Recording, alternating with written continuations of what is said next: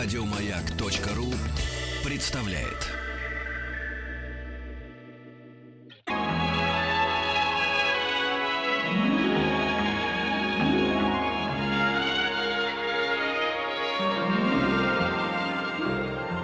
Уральские самоцветы. Добрый вечер, здравствуйте. Вахтанг Махарадзе, Павел Картаев. Добрый Снова вечер. из летней студии «Радио Маяк» с Триумфальной площади, прямо рядом с памятником Маяковскому. У вас есть два часа для того, чтобы прийти к нам в гости, посмотреть на нас. Мы в большом красивом стеклянном кубе здесь сегодня сидим. И еще будем сидеть до конца этой недели. Сегодня еще и в пятницу. Ну и у нас крылья советов. И сегодня у нас в гостях э, Светлана Капанина, российский пилот, семикратный абсолютно чемпионка мира среди женщин по высшему пилотажу. Добрый вечер. Добрый. Добрый вечер, Павел. Добрый вечер, Вахтанг. Добрый вечер, дорогие радиослушатели. Мы вас поздравляем, Светлана, с победой, Спасибо с большое. новой победой. Чемпионат Европы, да, взят. Ну, можно так сказать, слегка. 40 пилотов, и вы номер один. Ну, не совсем номер один. Среди женщин все-таки. 41 пилот, кстати. Ну, ну... У нас китайцы зим- залетали. А, вот в чем 41-й дело-то. был китаец, Гонконг. Вот это да. Ну, Гонконг это почти такой, не совсем Китай, он же такой Ну, капиталистический все равно Китай. Китай. Все равно, Всё равно Китай, Китай, да? конечно. И как китайские пилоты, кстати? Ну, пока еще, как и, как и все, слегка далеки. Мгм. То есть есть еще... э, Время у нас еще есть, если самолеты будут. Будут, а куда деться-то? Но ведь земли не видно, мужчина или женщина управляет самолетом, поэтому все-таки тут, мне кажется, можно не уточнять, вы пилот номер один. Ну, в принципе, наверное, так. Спасибо. Как жюри относилось к вам на этом чемпионате Европы? Были сложности? Ну, на самом деле, чисто политически чемпионат прошел довольно легко. Не было никакого основного сильного давления. Понятно, что последнее время российскую команду немножко зажимают, опускают оценочки. Но бьемся, Мгм. стараемся, не сдаем позиции. Э, Скажите, а вот э, для человека, ну, не глубоко сидящего в этом предмете, а чемпионат подобный, он э, происходит там отдельно для женщин, отдельно для мужчин, или неважно, ты пилот и вот ты выступаешь? Нет, у нас идет общий, а, общая программа, общий зачет. Мужчины и женщины летают одну программу. А, Идет один общий результат. Судьи не знают, кто летает, мужчины или женщины в небе. Не разделяют. То есть по половому призна- п- Нет. признаку нет никаких преференций? Никаких. И сначала вывешивают общий зачет, и только потом, если хватает женщин, то зачет разделяют. Но, к сожалению, на сегодняшний день у нас женщин с каждым годом становится все меньше и меньше. А китаянки были на чемпионате? Нет, вот их еще пока не было. Но думаю, что не за горами, раз появился один китаец. Слушайте, а Скоро почему становится женщин меньше? Мне казалось наоборот, сейчас же, ну, равноправие и так далее. И сейчас, ну, женщины и на руководящих должностях, там, и премьер-министрами в разных странах бывают. Вот Почему меньше женщин становится? Мне кажется, наоборот, должно больше становиться пилотов женщин. Не знаю, может быть, потому что довольно сложный все-таки вид спорта, технический. Раньше было очень много женщин в России, Франции, в Америке, а, в Германии. Очень много. Ну, а сейчас по одной, по две. Большой недостаток. Светлана, а расскажите нам про самолет, который вы пилотировали на чемпионате Европы, где вы победили. Это какая-то была интересная машина, с которой вам пришлось немножечко даже побороться. Да. Машина была очень интересная. Во-первых, началось все с, тому- э, с того, что а, мы начали бегать перед чемпионатом Европы и искать самолеты, а, где придется, потому что э, выступать было не на чем. Я слетала в Сургут, договорилась там с самолетом, нам да- дали там самолет, и уже в последнюю минуту а, был продлен ресурс самолету, который в команде вот, при ДСАФе. И э, в результате его взяли на чемпионат Европы, и мы не стали брать сургутский самолет. Пожалели, конечно, очень сильно, потому что раньше этот самолет, на котором пришлось сейчас летать, э, был сильным двигателем. 420 лошадей. Сейчас ему поставили 360 простой двигатель, а самолеты из последней серии уже не соблюдались э, нормы, и он настолько тяжелый, настолько неуправляемый. Это не самолет, извините, телега. Я очень люблю самолеты Сухого. Я не хочу их ни на что менять. Но то, на чем мы летали на этом чемпионате Европы, Это, извините меня, позор для страны. Минус 60 лошадиных сил, и это ощущается, да? Но оно ощущается минус лошадиные силы, плюс самолет тяжелый и ужасные элероны. Ну, ваше мастерство вытащило буквально победу, да? С большим трудом. А эм, самолеты должны быть примерно одного класса, да, все должны летать? Или кто на чем полетел, тот на том и летает? Ну да, сейчас нет, э, по- поэтому высшая лига и называется, что нет ограничения. По- То есть, э, ну, двигателю, в по самолетах тоже, как и в автомобилях, это может быть, не знаю, Запорожец, а может быть какой-нибудь Мерседес, Так и есть. говоря, да? Так и есть, конечно. А двухместные самолеты, конечно, в высшей лиге очень сложно им летать. Они слабенькие. А в Эдвансе, например, нормально начинающая лига. Высший пилотаж в классе Unlimited. Что означает Unlimited? Что это бес- Э, беспредел какой-то? бе- да? Без ограничений, А, да. то есть это как... Класс без ограничений. а, Эдванс с ограничениями, Unlimited без ограничений. Какие ограничения бывают? По лошадиным силам, по мощности? Знаете, раньше было по лошадиным силам, когда только ввели Advance, было по лошадиным силам. Сейчас эти по технике ограничения убрали, оставили лишь ограничения по фигурам. По фигурам какие нельзя фигуры выполнять, вот если это еще не Unlimited? Ну, допустим, отрицательные нельзя штопорные делать, ну, какие-то там более тяжелые а, фигуры с сильными перегрузками. А, те фигуры, которые сильные перегрузки. Именно отрицательные, наверное, да? Да. Или положительные? В тоже? основном, нет, положительные можно, но не на всех линиях. И, ну, непродолжительные, наверное, бочку можно, а две, например, нельзя там на угле вниз или еще что-то такое. А если же Unlimited, делай всего, что хочешь. Unlimited, в принципе, может делать все, но все равно имеются ограничения. Мгм. Хотя была бы моя воля, я бы их убрала. А я так понимаю, Светлана вообще может делать все в небе за штурвалом, потому что, если я правильно понял, э, читал интервью в одной газете, где вы рассказывали о своем прохождении небесных врат в Китае. Я правильно понял, что вы, Было такое, что вы пролетели в отверстие в скале? Да. Там что-то 200 на 200, грубо говоря, да, метров? Да нет, чуть-чуть поменьше. 40 на 60. Серьезно? В игольное ушко Да. буквально прошли. Вот, вот, вот именно так и было, потому что когда к нему приближаешься, а оно не расширяется, думаешь, вообще попадешь ты туда или нет? И как? Вы, э, как это называется, на острие, да, на ноже, то есть э, э, плоскость крыльев смотрела вверх и вниз. да, получается. вы знаете, уже все. боком прошли, бочком, я бочком. вошла на ноже, а потом перевернулась в обратный полет. Ну, получилась такая продолжительная фиксированная бочка. И когда на второй нож поставила самолет, уже внутри получилось. Что такое на нож поставить? Поясните для тех, кто не А понимает. нож Это когда э, крыло, Крыло смотрит вниз. вверх Крыло. вниз, да, да. Одно крыло вверх, другое Одно вниз. да, вот на нож Да. поставили. И когда на второй нож, то есть на одном, на правом, например, ноже вошла, потом в обратный полет, и когда на левый нож поставила, самолет внутри а, самой этой сквозного этого отверстия, пещеры, или как у них там называется, райских ворот, Мгм. потоком киданула меня к скале, ну, все нормально, слава богу. Управляемыми бочками вышла. Киданул, ну в смысле, Наружу. вы э, коснулись Ну, скалы самолета? Нет, нет, что вы, что вы, что вы, нет, слава богу. М. Просто м, чувс- чувствовался поток.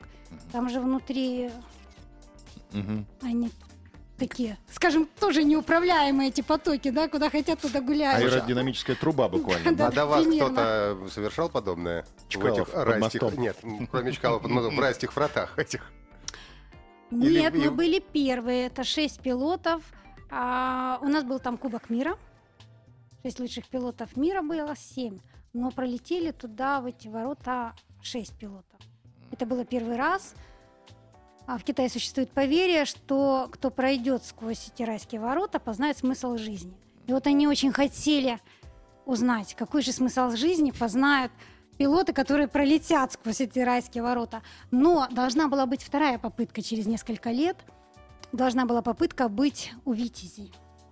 Но им вовремя запретили. Почему вовремя? 40 на 60. А, ну, самолет большой. Не прошел бы. Нет, ну тогда Ткаченко и Квочер сказал, вопросов нет, мы пролетим. Только что отстанется от этих райских ворот. А мне кажется, что китайские пилоты приехали э, как раз в Чехию, увидев ваш подвиг э, через игольное ушко. А им тоже захотелось так же. Вы Пройти сквозь райские ворота. вы их подначили, мне кажется, да. Да. Здорово. И в том же интервью я прочитал о том, что была неприятность у вас перед чемпионатом Европы, да? У вас разрушился винт на самолете. Ой, ну это уже было давно. Их было много неприятностей, но была и такая, да. Мгм. Что ощущаешь, когда происходит э, происшествие в воздухе? Ну, нештатная ситуация. Нештатная ситуация. Ну вот то, что говорят, что время растягивается, это действительно так.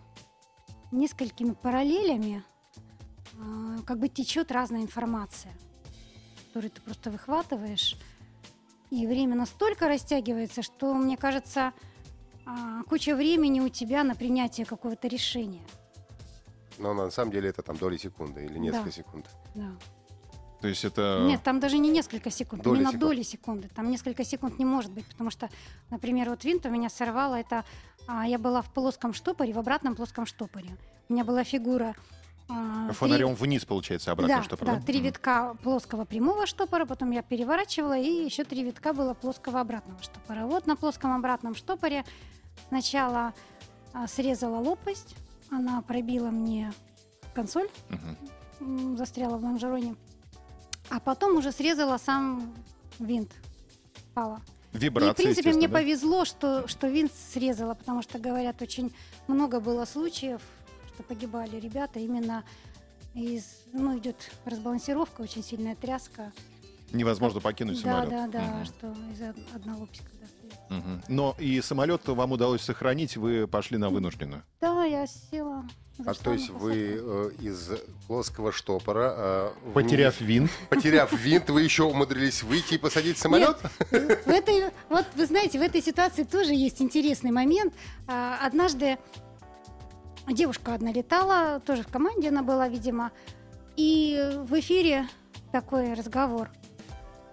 У меня винт отлетел.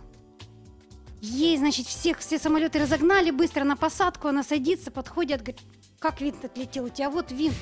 Она в зубах держит винтик и говорит, вот он. И когда у меня значит, срезала винт, а я была техником связи, я понимаю, что нужно доложить, что не дай бог что-то случится, это все будет в записи, нужно будет, естественно, будет комиссия. Вот это вся параллель, она течет даже вот до такой мелочи. И с земли, значит, РП спрашивает, 38 у тебя что-то отлетело, не наблюдаешь? А я сижу и думаю, что ж сказать-то, винт опять скажут во рту. Что сказали в результате? Ну, не нашла больше ничего такого как так и сказала. Винт улетела. И как, а, не знаю, без винта? Ну, если говорит, у тебя все нормально, заходи на посадку. Думаю, так и представили, что во рту. А, А каким образом вообще без винта, ну, фактически самолет же уже, ну, перестает, перестает быть управляемым, да, и а, как вы хотите, что происходит, на посадку еще заходить после этого? Нет, без, вин- без винта самолет становится очень летучим. Тут тоже своя такая особенность. Ничто его не тормозит, да? Да, Мгм.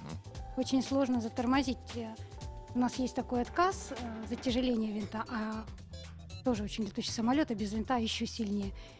Если мы отрабатываем имитацию отказа двигателя с убранным газом, то здесь винт имеет сопротивление, он тормозит. То в этом случае немножко совсем по-другому. Нужно зайти дальше, а понимаешь психологически, что должно быть не так. Ты должен наоборот ближе к аэродрому.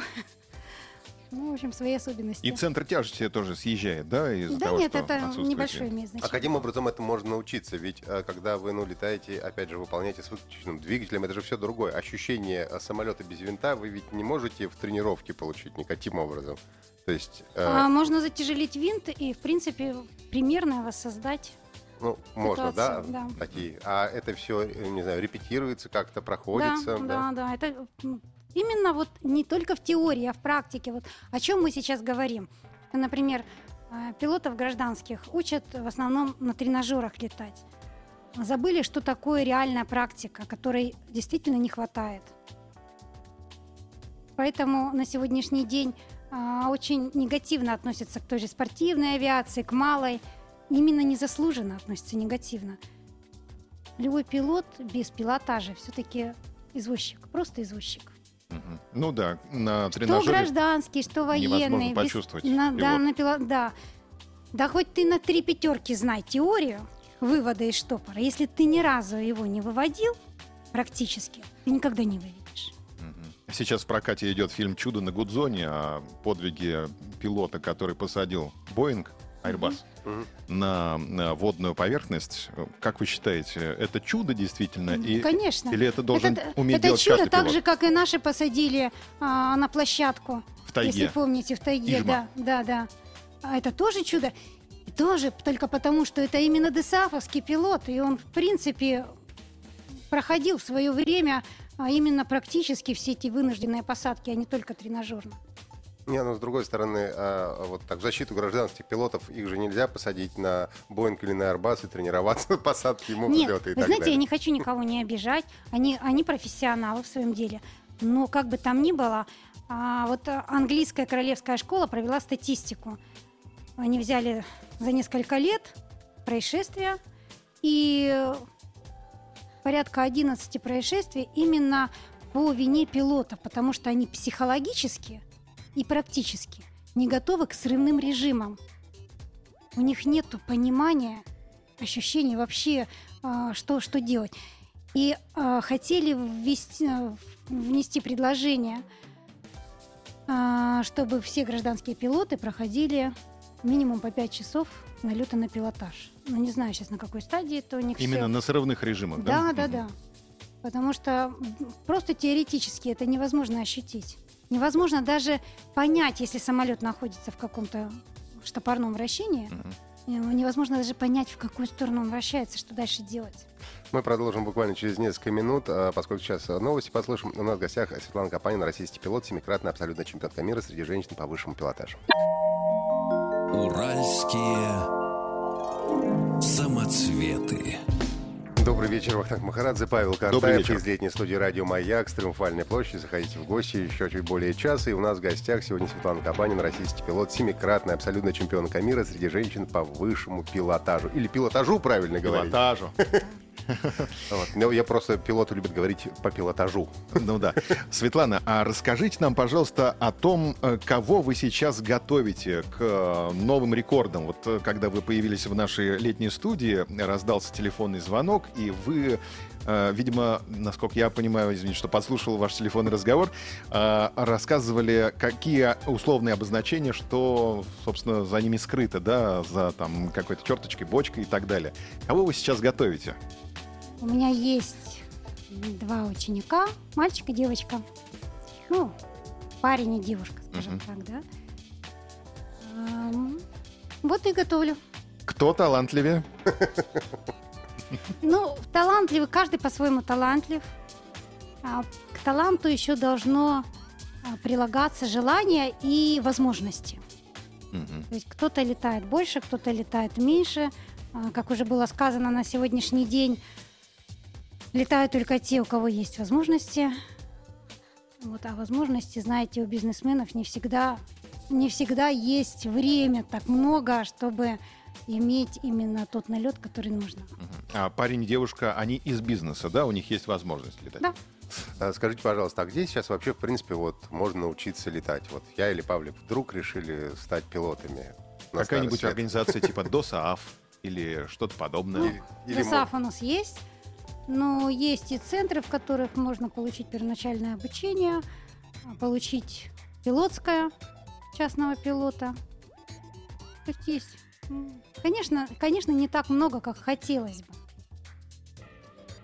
Ай, Ну, в принципе, даже как-то говорить об этом грустно, потому что действительно мало, мало центров, а, потому что такие законы, которые очень много ограничений, запретов.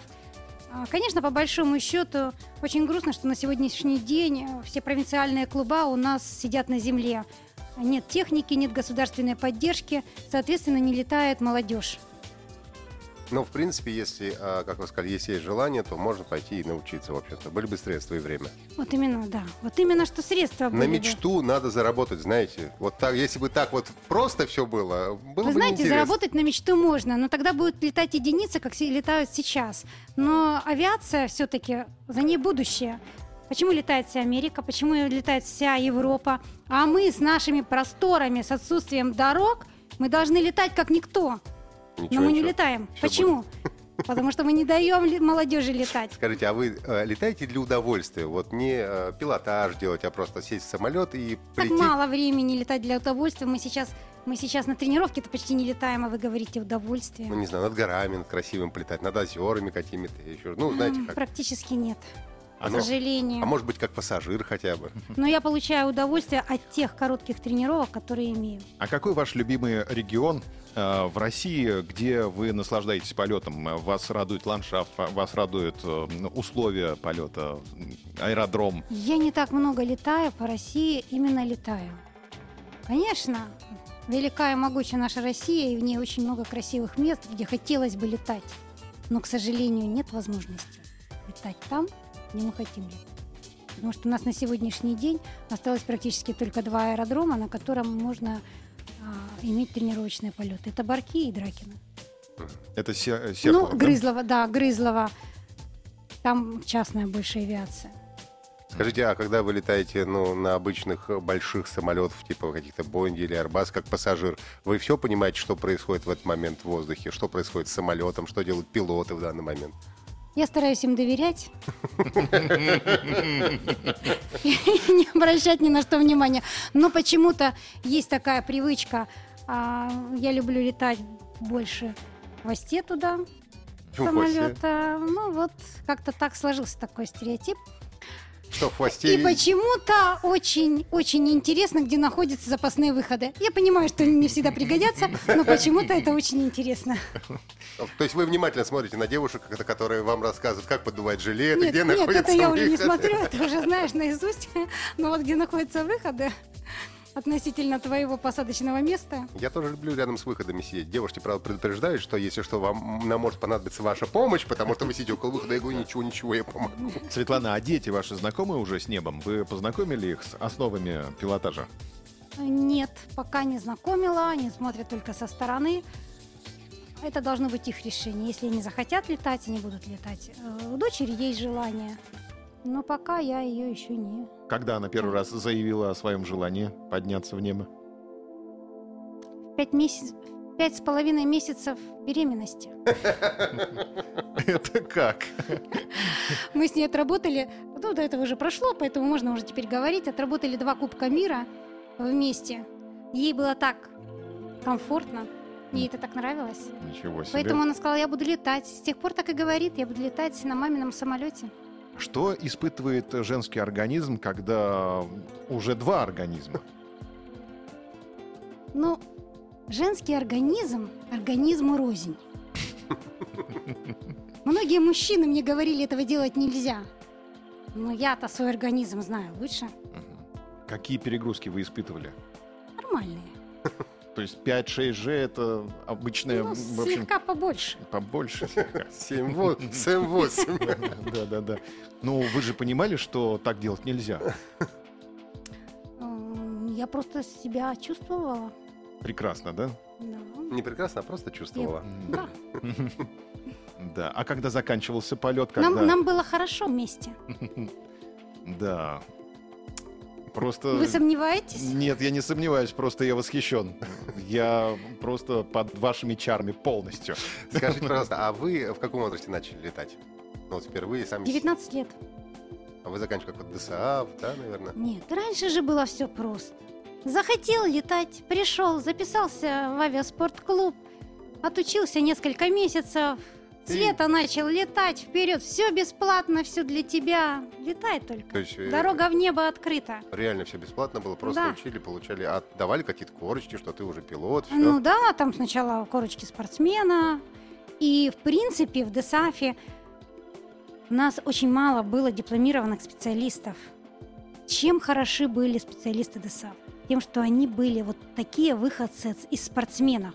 То есть приходят ребята, начинают спортсменами, учат теорию, потом, чтобы заниматься любимым делом, устраиваются на работу в этот же авиаспортклуб техниками, механиками. Из механиков идут дальше в инструктора, из инструкторов командиры, начальники и так далее. То есть вот с самого начала ступенька была. И это были действительно высокого класса специалисты. А я так понимаю, что родители вы постепенно готовили к самолету, да, требовали мотоцикл.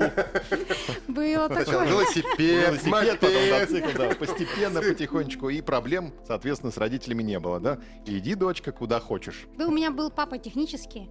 Он катался фигурное вождение на льду на автомобилях, поэтому мне было с ним легко договариваться в области техники.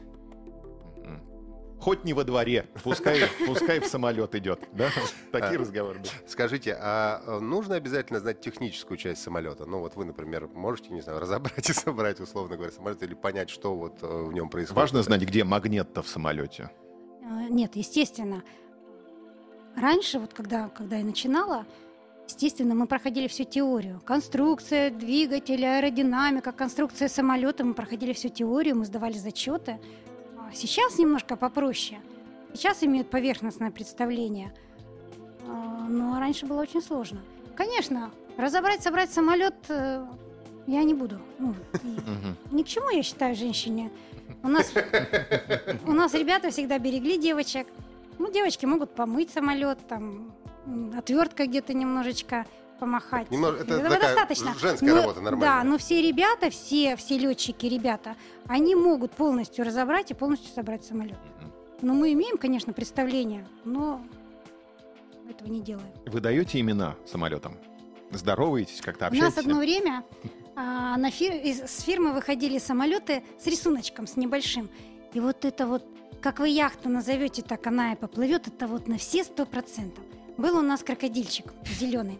Вот он вроде бы верткий, но такой неуклюжий. А был, была у нас пьяная вишня. Это опасно. Ну вот, вот ее как ни крути, она была всегда кривая. У нее вот, ну всегда была кривая. Был тигренок. Но это, это самолет, который я до сих пор вспоминаю. В нем было все. Вот подробности, а, какие еще именно имеются у самолетов, мы узнаем чуть позже. У нас в гостях Светлана Капанин, российский пилот, семикратная абсолютно чемпионка мира среди женщин по высшему пилотажу. Мы сегодня говорим э, о небе, в общем-то, о чем мы еще можем говорить.